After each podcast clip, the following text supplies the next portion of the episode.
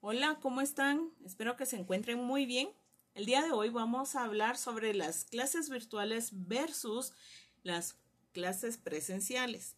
¿Cuáles son las ventajas y las desventajas que éstas nos, eh, nos dan, tanto las presenciales como las virtuales? Vamos a ver lo que es el aspecto estructural, las metodologías, el aspecto didáctico y el aspecto emocional.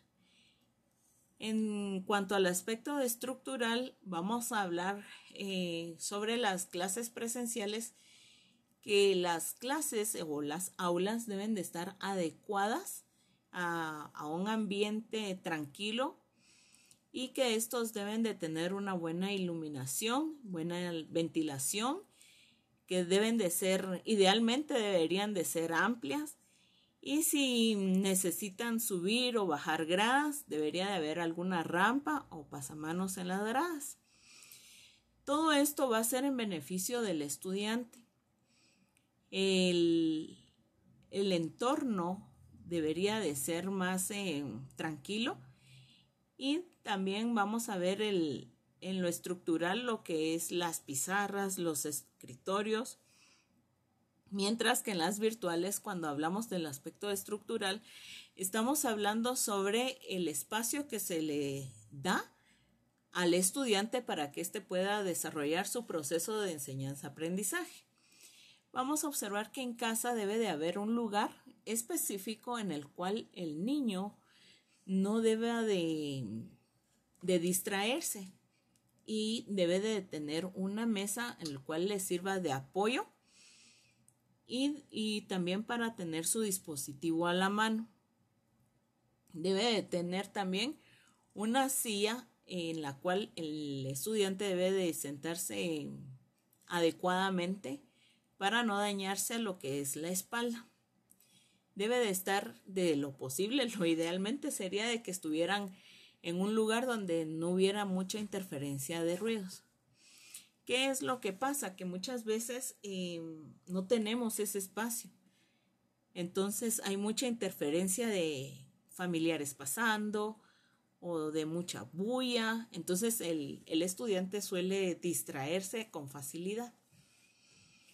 Eh, a veces no tienen ni el espacio adecuado para, para recibir sus clases.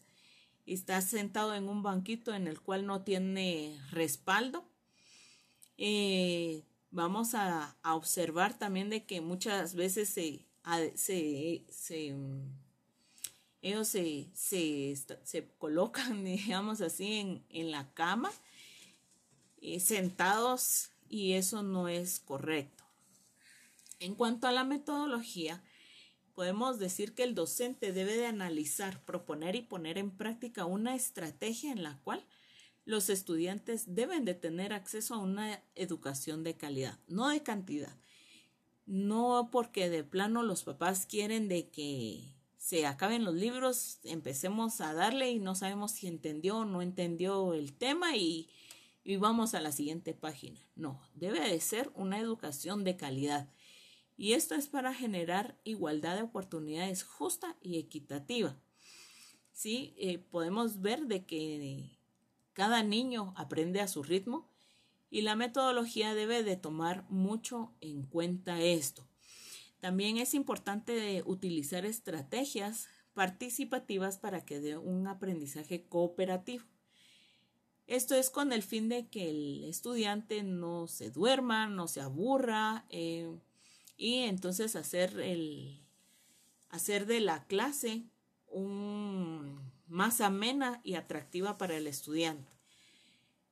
Vamos a ver en cuanto a los aspectos didácticos. Cuando son presenciales, nosotros eh, tratamos de adornar nuestras clases, pero estas eh, deben de, llamar la atención, pero no deben de estar eh, sobrecargadas para que el estudiante no se distraiga con facilidad.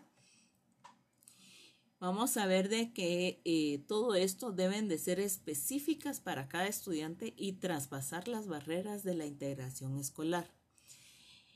Eh, la manera de diseñar, planificar y evaluar también promueven el desarrollo de este proceso de enseñanza-aprendizaje.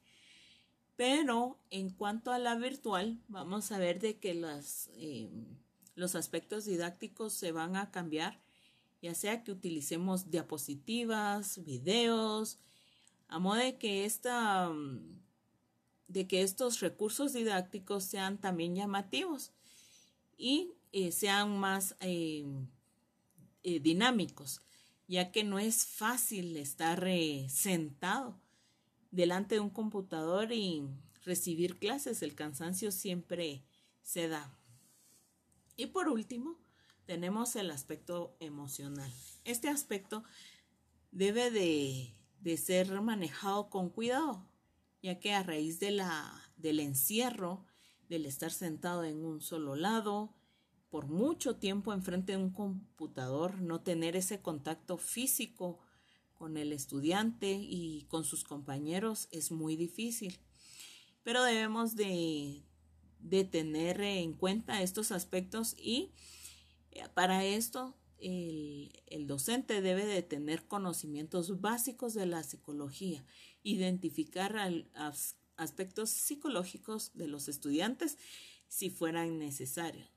Este aspecto emocional tiene que ver también con el docente, ya que muchas veces el cansancio o, o el encierro también hacen que el docente no esté de buen humor, por así decirlo, y de una respuesta muy agresiva al estudiante. Entonces, eh, la presión y el estrés también eh, puede ser un detonante tanto para los estudiantes como para el docente.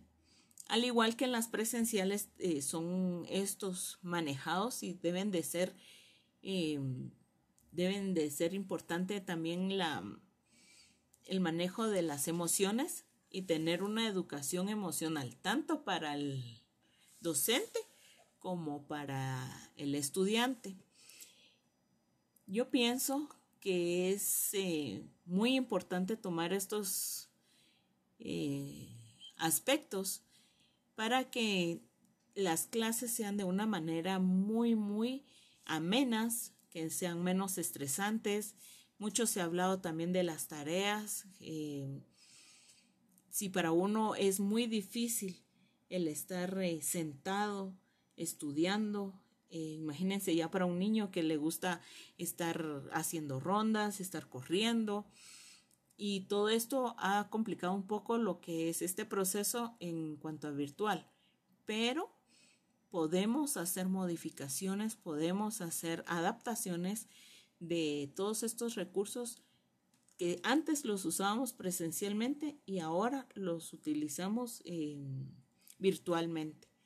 Entonces, la pregunta es, ¿qué estamos haciendo bien en las clases virtuales y qué debemos de estar mejorando en estas clases. ¿Qué pasará cuando ya estemos todos en clases presenciales y debemos de tener nuestra distancia, eh, nuestro distanciamiento social? ¿Qué va a pasar con cuando todos nos volvamos a ver y estar en, en clases presenciales? ¿Será que vamos a tener la misma actitud o no? Muy bien, esto es para que ustedes también reflexionen y lo tomemos en cuenta. Nos vemos hasta la próxima.